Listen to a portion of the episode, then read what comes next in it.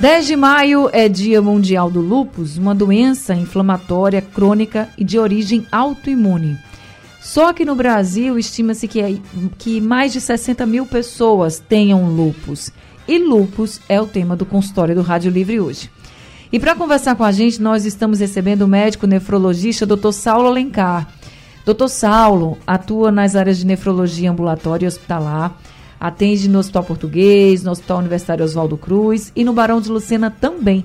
Doutor Saulo Alencar, muito boa tarde. Seja bem-vindo ao nosso Obrigado, consultório. Anny. Boa tarde, boa tarde aí a nossa plateia, a nossa audiência. A gente ficou muito feliz em tê-lo com a gente aqui no consultório nessa tarde de hoje, viu? Seja muito bem-vindo. Nossa outra convidada é a médica reumatologista doutora Renata Menezes. Doutora Renata é membro titular da Sociedade Brasileira de Reumatologia, mestre em reumatologia e atua no IMIP, Doutora Renata Menezes, muito boa tarde, seja bem-vinda aqui ao consultório do Rádio Livre. Boa tarde, boa tarde Saulo, boa tarde, ouvintes. Muito feliz em tê-la com a gente também, mais um consultório e hoje falando sobre lupus. Também, um prazer sempre. Prazer todo meu. E eu quero convidar também todos os nossos ouvintes a participarem com a gente. Querem saber mais sobre o lupus? Tem dúvidas? Manda para o nosso WhatsApp 99147 8520 é o número do WhatsApp da Rádio Jornal para você participar e você pode escrever a mensagem, pode gravar áudio. Fica à vontade, a gente repassa aqui para os nossos convidados.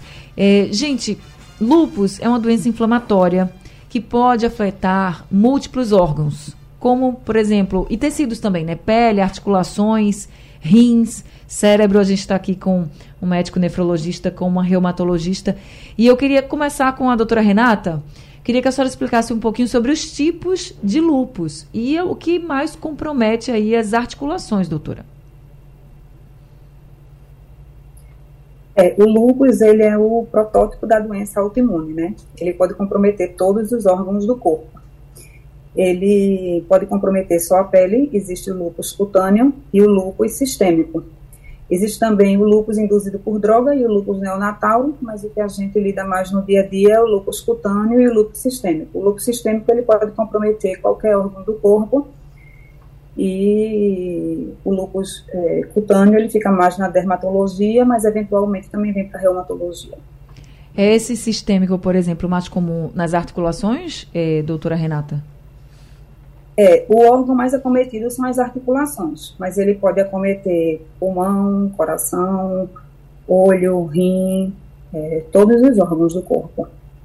Quando a gente fala de articulação, é, como o lúpus compromete? Assim, ele, ele chega. A, tem alguma relação, por exemplo, com artrite ou com outra doença assim? Isso, exatamente. Né? Então, a doença autoimune, é, o corpo passa a não reconhecer o, os tecidos do próprio corpo. Então, ao invés dos anticorpos serem formados para nos proteger, então a gente geralmente forma anticorpo para nos proteger de bactérias, vírus, outros invasores. Então, o corpo passa a formar anticorpo contra as células e tecidos do nosso organismo. E esses anticorpos podem ser direcionados contra células de qualquer tecido do corpo, células do sangue, células das articulações, células do rim, células do, da pele. Então, quando ele acomete as articulações, pode, pode causar artrite. É, na, artrite é quando ele inflama realmente, dá líquido na articulação, mas pode ter só a dor, sem ser artrite. E a dor é, acomete é, quase 90% dos pacientes com lúpus. Artrite, realmente, a, a, o líquido dentro da articulação, 70% dos pacientes com lúpus é, apresentam. É uma das manifestações mais comuns. Então, pele e articulação e febre são os sintomas mais comuns do lúpus sistêmico. Tá certo. Falando sobre o lúpus e como ele pode afetar né, qualquer parte do nosso corpo, vamos falar sobre os rins agora. Doutor Saulo, como é que o como é que a doença, o lupus, ele pode comprometer aí os rins? Bem, Anne, é, como Renata falou, o lupus é uma doença que é autoimune, então acaba ocorrendo a produção de anticorpos contra diversos tecidos e órgãos do nosso corpo, o rim é um deles.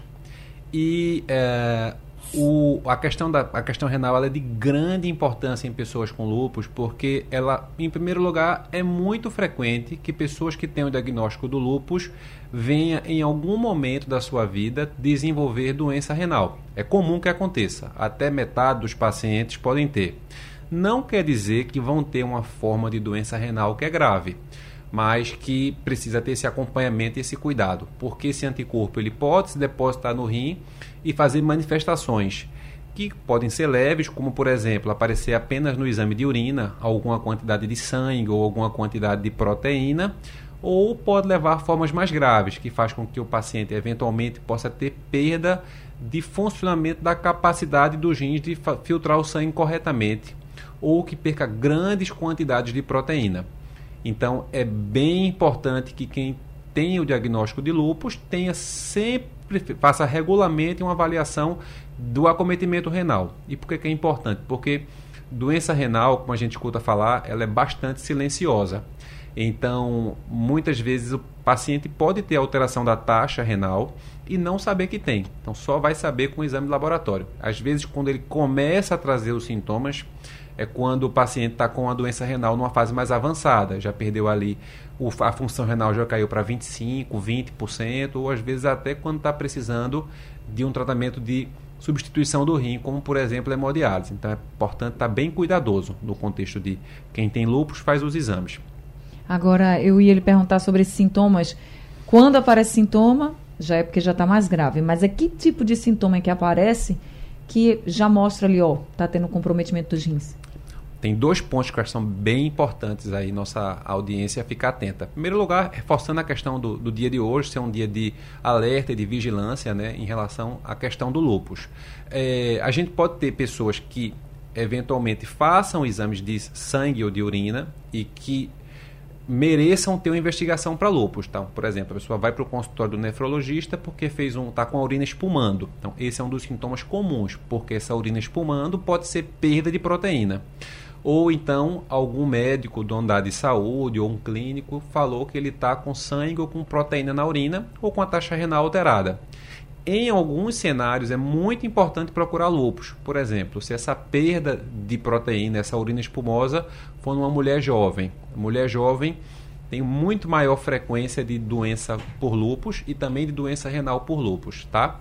Via de regra, os sintomas mais comuns nas fases mais avançadas são inchaço no corpo, tá? Então a doença renal, quando ela leva a uma perda grande do percentual de função ou quando a perda de proteína é muito exuberante, o paciente pode vir a fazer inchaço no corpo, nas pernas, no rosto, no tronco, e ele pode ter falta de ar também. É comum acontecer de ter falta de ar. Então, ele começa a ter alguma dificuldade de fazer coisas que ele vinha fazendo anteriormente.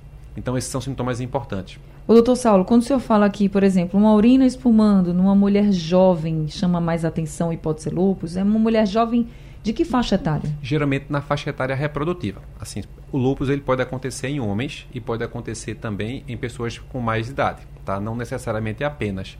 Então é importante que qualquer pessoa que tenha uma urina espumosa faça uma avaliação. Mas eu digo, o estalo na cabeça do médico que está avaliando uma mulher jovem que tenha uma perda de proteína, que ele investigue uma urina espumosa e encontre uma perda de proteína, tem que ser muito maior. A chance de mulher ter lupus é quase 10 vezes maior do que a chance de um homem vir a ter lupus. Mas o homem também pode ter. Mas por que, doutor? Mulher pode ter tem mais questões? É, questões genéticas, questões hormonais. Então, assim, realmente, é, a, a, estatisticamente, o percentual de mulheres que vem a ter é, é, é bem maior. É isso. Vamos embora falar sobre lupus e entender um pouco sobre essa doença, né? Que, como vocês já estão aqui percebendo, podem acometer várias partes do nosso corpo, tem vários comprometimentos e a gente precisa entender e tratar. Deixa eu fazer o seguinte, eu preciso fazer uma pausa aqui no consultório, mas daqui a pouco a gente volta conversando mais com a doutora Renata, com o doutor Saulo e também com você que está nos ouvindo. Quer participar do consultório, tem dúvidas? Manda para a gente suas perguntas. 99147 8520 é o número do WhatsApp da Rádio Jornal para você participar. O consultório do Rádio Livre hoje está falando sobre lupus e nós estamos conversando com o médico nefrologista, doutor Saulo Alencar, também com a médica reumatologista, doutora Renata Menezes. Isso porque o lúpus, gente, ele pode, essa doença pode comprometer várias partes do nosso corpo, inclusive as articulações, Doutora Renata, ela estava falando aqui sobre a questão da artrite, né, por exemplo, que está muito relacionada também com lupus. Eu queria que a senhora falasse um pouco de quem tem lupus. Essa doença, ela já começa atingindo as articulações, doutora Renata, ou ela vai evoluindo para as articulações também e em que partes do corpo? Quais as partes do corpo que são mais atingidas? Existe o lúpus com poucas manifestações e o lúpus com manifestações floridas, né? Então, é, geralmente o início da doença ele pode variar.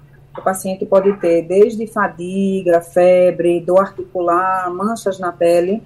Geralmente as mais características são é, que é uma mancha bem característica no rosto e dor na articulação, ou ele já pode começar com é, dor ao respirar, cansaço, é, manifestação de sistema nervoso central, rim, mas o mais clássico é que ele comece com manchas na pele, fadiga, febre e dor na articulação.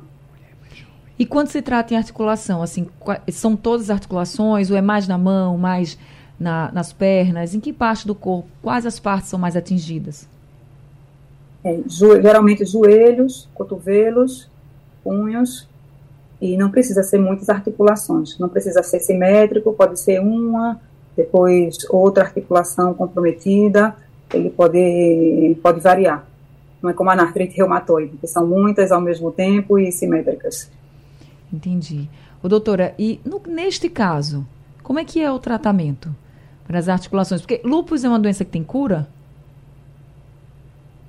É, apesar de não ter cura, né, é, como toda doença autoimune, o paciente sendo bem acompanhado, comparecendo bem às consultas, ele pode ter uma vida tranquila, ele pode ter uma vida é, boa e longa, né?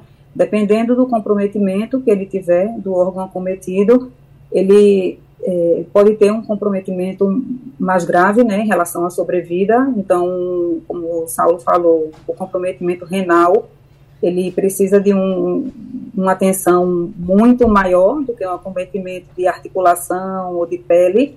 Então, o rim e o sistema nervoso central são os acometimentos mais graves do lúpus, são acometimentos realmente que o paciente precisa de é, acompanhamento de perto e a gente, a cada consulta, precisa estar acompanhando esses exames para impedir que ele faça uma evolução mais grave e o tratamento depende do órgão acometido.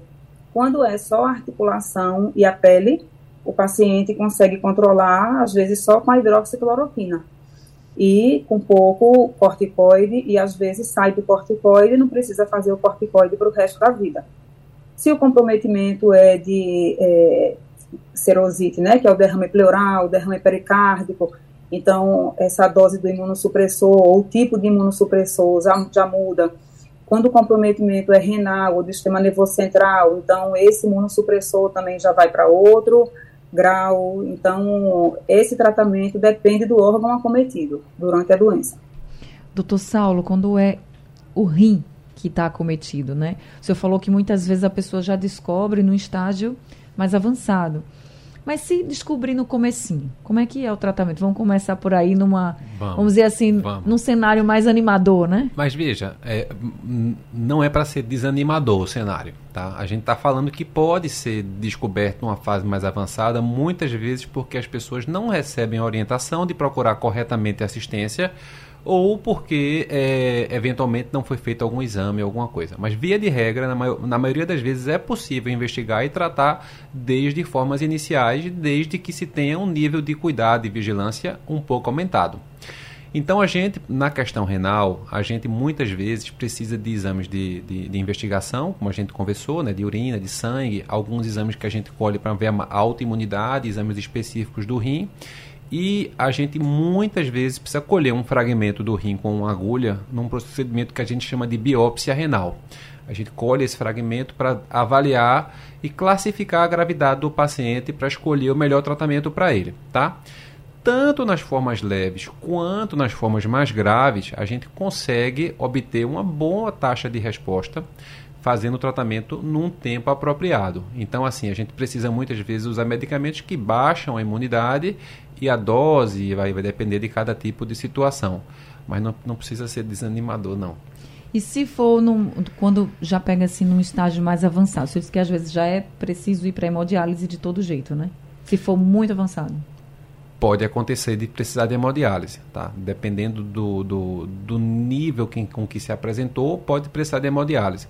Agora, uma coisa interessante também em relação ao rim é que algumas vezes acontece do paciente abrir um quadro de uma doença renal grave ou descobrir o quadro de uma forma mais grave, precisar de hemodiálise e aí a gente começa o tratamento e o rim ele desinflama e volta a funcionar. Isso também pode acontecer.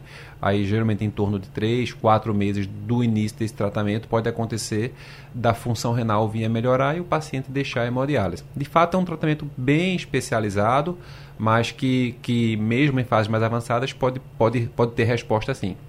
Então, gente, por isso que o doutor Saulo disse assim, ó, não é desanimador não, é porque a gente fica ouvindo, né? É. É, o quadro pode ser muito grave, você descobrir lá na frente, já fica pensando, pronto, já vai ser uma coisa muito ruim, assim, para tratar. Mas o senhor falando até que acalma a gente, viu, doutor Saulo? Ah, valeu. É por isso mesmo que a gente está aqui hoje, é exatamente para alertar isso, porque é importantíssimo que, assim, né, que a gente tenha esse espaço para alertar a população porque o lúpus, se ele for diagnosticado precocemente, né, se a população tiver é, essa ideia de que nem tudo, às vezes o paciente, quantas vezes o paciente às vezes não é atendido numa UPA com uma virose, né? Fadiga, febre, dor na articulação e é uma virose. Aí daqui a pouco fadiga, febre, dor na articulação e é uma virose. Daqui a pouco mancha no corpo e é uma virose. Então, assim, às vezes com esse diagnóstico precoce, o paciente consegue um controle muito bom da doença.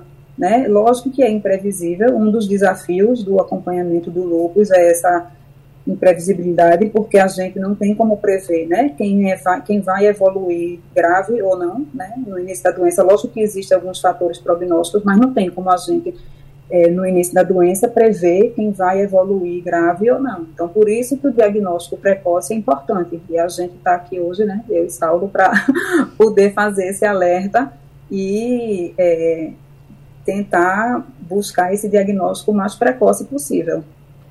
É isso. E os ouvintes aqui estão mandando mensagens. Eu vou fazer o seguinte. Vou dar uma olhada aqui no WhatsApp, faço uma rápida pausa agora. Na volta a gente já atende aqui os nossos ouvintes. Se você quiser participar, ainda dá tempo. 99147 8520 é o número do WhatsApp da Rádio Jornal para você participar aqui do consultório. O consultório do Rádio Livre hoje está falando sobre lupus.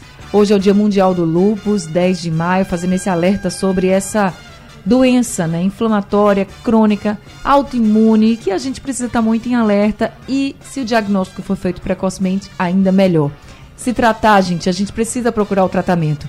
Por isso, nós estamos aqui conversando com o médico nefrologista Dr. Saulo Alencar, também com a médica reumatologista doutora Renata Menezes. Já temos ouvintes conosco. A primeira ouvinte que mandou um áudio aqui para a gente foi a Marcela. Vamos ouvir o que, é que ela pergunta. Boa tarde. Eu, queria, eu sou Marcela, daqui de Águas Compridas. Eu tenho lupus faz 18 anos. Aí eu queria saber. Hoje eu estou faz uns dias, mais de 15 dias, estou sentindo muita tontura, vertigem, falta de ar. Se é o, pode ser o sintoma do lúpus em reatividade ou pode ser outra coisa. Obrigada, Marcela, pela pergunta. Doutor Saulo? Acho que essa pergunta acho que cabe mais para mais geral para Renata, né, Renata? Passar para você. É, vamos lá. Então, veja, como ela tem lúpus há 18 anos já, né, como ela disse, geralmente quando o lúpus reativa, né, os FLARES, geralmente o paciente reativa nos mesmos órgãos que ele tem atividade. É, existem exceções, lógico, mas geralmente é assim. Então, ela precisa ver quais são os, os critérios né, de diagnóstico dela, ela não, né, o médico dela, lógico, uhum. que ela é acompanhada. Então, primeiro, quando o paciente, quando a gente tem suspeita né, de que ele reativou, se ele está em uso correto da medicação ou se ele abandonou o tratamento, quais eram os órgãos acometidos dele antes e o que é que ele está apresentando para ver se pode ser é, uma reativação da doença ou se outro sintoma novo ou é, esses sintomas aí que ela está sentindo, ou se ela está fazendo alguma hipertensão ou infecção, ou algum outro sintoma que não tem a ver com lúpus. Mas é preciso ela voltar, lógico, com certeza, ao médico que acompanha ela para fazer esse diferencial.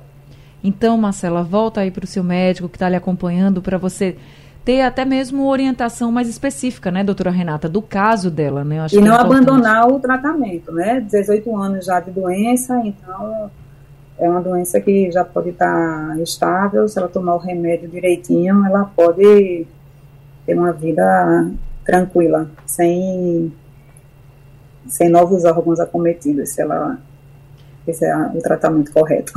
Ô, doutora Renata, a gente pode falar em remissão do lupus? Hoje se fala muito disso, né, de Sim. remissão de algumas doenças. No caso do lupus, a gente Isso. pode falar?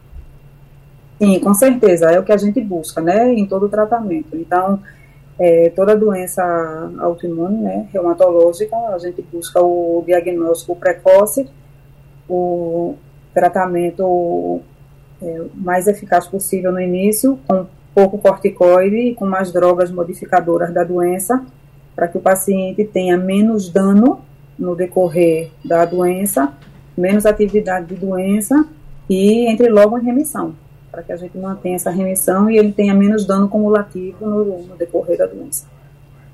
Tá certo, estão aí algumas orientações. Agora, Fábio também mandou um áudio para a gente. Vamos ouvir o que, é que ele pergunta. Boa tarde, doutores. A minha dúvida é o seguinte: é, ao notar a urina espumosa, uma pessoa que tem uma dieta rica em proteína, pode ter isso como normal ou está faltando água nessa dieta rica em proteína? especificamente para a pessoa que treina, entendeu? Aquela pessoa que treina para ganhar músculo, o famoso malhar. Obrigada, viu, Fábio, pela sua pergunta. Você pode responder, doutor Saulo? Bem, apesar da urina espumosa causar pânico na população, assim, via de regra, todo mundo tem muito medo de quando fala em urina espumosa em ter doença renal é, é, importante, independente do motivo da urina espumosa, ser por conta de um excesso de proteína na alimentação, ou uma pessoa que tem um, uma doença feito lúpus, ou uma doença que tem diabetes, que podem levar à perda de proteína. É sempre importante, na presença desse sintoma, avaliar, ser avaliado, ver como é que está a pressão, ver como é que está, ou se tem inchaço no corpo, ver se tem algum, algum sinal que possa é, sugerir doença renal. Mas é bem importante é, que o nosso ouvinte ele faça uma avaliação para medir a quantidade de proteína na urina. Que ele faça essa quantificação na, na proteinúria de 24 horas. Porque apesar de provavelmente estar tá na conta da ingestão aumentada de proteína, é, dependendo do nível de proteína que ele tiver na urina, o fato de estar tá ingerindo muito faz com que ele vai perder mais. Isso pode prejudicar a função do rim dele em médio e longo prazo. Então é importante ter esse cuidado. É, em relação à água, mas que a água seja muito saudável e ajuda muito de fato a proteger diversas doenças renais, quem tem proteína aumentada na urina, tomar água por si só não vai fazer com que haja é, redução dessa proteinúria. Pode proteger o rim, mas não vai fazer com que haja redução da proteinúria. E como é que a gente faz essa avaliação que o senhor falou aí do da urina? A urina está lá espumando, né? Aí você pode pensar, ah, porque eu estou comendo muita proteína. Sim. Aí, certo, mas é um alerta de toda sim, forma. Sim. Então, como a gente pode fazer essa avaliação, doutor? Pronto, o médico vai avaliar, vai indicar, vai indicar fazer a cota dos exames e a gente colhe dois exames principais. Um é o que a gente chama aqui popularmente de sumário de urina. Então, sumário de urina é aquele que colhe num potinho pequeno, geralmente da tampa vermelha, que faz o primeiro xixi da manhã. E esse exame ele dá para ter uma ideia da quantidade de proteína, mas ele não quantifica de uma maneira precisa. Ele vai dar, parece ter muito, parece ter pouco. Para eu quantificar corretamente, eu preciso colher a urina, ou da melhor maneira possível. Né? O padrão ouro é colher a urina por 24 horas. Então, a maioria das vezes a pessoa tira aquele domingo para ficar em casa, pega aquele pote grande, aí começa a colher o xixi, colhe todo o xixi, guarda na geladeira e leva para o laboratório no dia seguinte. Aí esse exame é interessante tanto porque ele vai medir a quantidade da proteína naquele xixi todo, quanto também vai medir a quantidade de urina. Então, quando o paciente volta para o consultório com essa informação, a gente até pode dizer, ó, oh, tu só fizesse 800 ml de urina nas 24 horas, tu fez muito pouco, precisa beber mais líquido. Está aprovado aqui nesse exame que a gente viu. Então, é dessa maneira que a gente faz, colhendo por 24 horas. Pelo menos a primeira avaliação costuma ser importante colher dessa, dessa forma. Rádio Livre hoje falando sobre lupus. Nós estamos conversando com a médica reumatologista doutora Renata Menezes, também com o médico nefrologista doutor Saulo Alencar. Doutora Renata, tem uma pergunta aqui especificamente para a senhora, é da Maria Eduarda, do bairro Tegipió. Ela diz assim: Doutora, vi seu vídeo no Instagram sobre espondilite anquilosante, acho que é assim que fala. É possível ter as duas doenças autoimunes ao mesmo tempo, lúpus e espondilite? Sim. doenças autoimunes podem, elas podem coexistir, né? Não é tão frequente, assim, o, o, o mecanismo autoimune, né? São, são diferentes, o, mas podem coexistir, sim. As doenças autoimunes, elas podem coexistir. Respondido então aí para Maria Eduarda, doutor Saulo, lupus é contagioso? Não, não, lupus não é contagioso pode ter alguma relação de pessoas da mesma família terem uma propensão maior, mas não tem nada a ver com isso. Não tem que ter nenhum preconceito de, em nenhuma hipótese com, com quem tem lúpus. Fiz essa pergunta também porque como às vezes aparecem as manchas na pele, né? Sim. Que a doutora Renata até falou, as pessoas podem olhar e dizer assim, ah, será que eu vou pegar, né, a doença? Muito bem observado. Excelente observação. Então, nada de preconceito. Agora, doutora Renata, a gente falou muito aqui da importância do diagnóstico precoce, de continuar o tratamento. Lupus não é uma doença que tem cura, mas tem tratamento. Mas lupus é uma doença que a gente pode prevenir ou não? É, é o seguinte, a paciente geneticamente predisposta, né? Então aquela paciente que tem alguém na família que tem lupus ou alguma doença autoimune, ela pode sim é, se afastar dos gatilhos ou dos fatores de risco, né? Então, existe o fator genético e que a gente não pode mudar e os fatores ambientais, radiação ultravioleta, é, fatores hormonais, alguns medicamentos, infecções, tabagismo. Então, a gente não pode é, impedir que a doença se desenvolva, mas a gente pode evitar os gatilhos ou os fatores de risco, digamos assim. Tá certo, gente. Eu tô chegando ao fim aqui do consultório, né, com esse alerta para todo mundo. E eu queria muito agradecer a doutora Renata por mais esse consultório aqui com a gente. E muita gente perguntando aqui os contatos dos especialistas. Então, doutora Renata Menezes, ela que é médica reumatologista, quem quiser lhe encontrar, como é que faz, doutora Renata? É, ambulatório público eu faço no EMIP e consultório particular eu faço na Ilha do Leite. Meu consultório fica lá, no Albert Einstein. O telefone é 3223-8520. Tá certo. Doutora Renata, muito obrigada por esse consultório, pelos alertas importantes e orientações, você. viu? Obrigada a você. Agradeço a oportunidade da gente estar aqui alertando a população. Hoje é o Dia Mundial do Lupus, mas a gente está falando hoje, mas a gente tem que falar sempre e ficar em alerta sempre também, tá, gente? Doutor Saulo, Exatamente médico nefrologista com a gente também. Muita gente perguntando o número do seu consultório. Eu tenho um número aqui, é o 3416-6743? Isso, e também quem quiser dar uma olhada no Instagram também, eu posto lá muita dica de saúde renal, é o doutorsauloalencar.nefro. Dá uma olhadinha lá, tem os contatos onde eu atendo, fica tudo centralizado por lá. É um prazer ajudar. Tá certo. Doutor Saulo, ele também atende no Hospital Português, no Oswaldo Cruz e no Barão de Lucena. Doutor Saulo Alencar, obrigada por mais esse consultório. Eu que agradeço a oportunidade. Boa tarde, Renata. Boa tarde, pessoal. Obrigada também Boa a todos os Saulo. ouvintes. Boa tarde, Anne. Muito obrigada. Sejam sempre muito bem-vindos aqui com a gente. Obrigada a todo mundo que participou aqui do consultório. Consultório do Rádio Livre chegando ao fim, o Rádio Livre de hoje também. A produção foi de Gabriela Bento, trabalhos técnicos de Big Alves e Elivelton Henrique, no apoio Valmelo, a coordenação de jornalismo é de Vitor Tavares e a direção de jornalismo é de Mônica Carvalho. Sugestão ou comentário sobre o programa que você acaba de ouvir, envie para o nosso WhatsApp 99147 8520.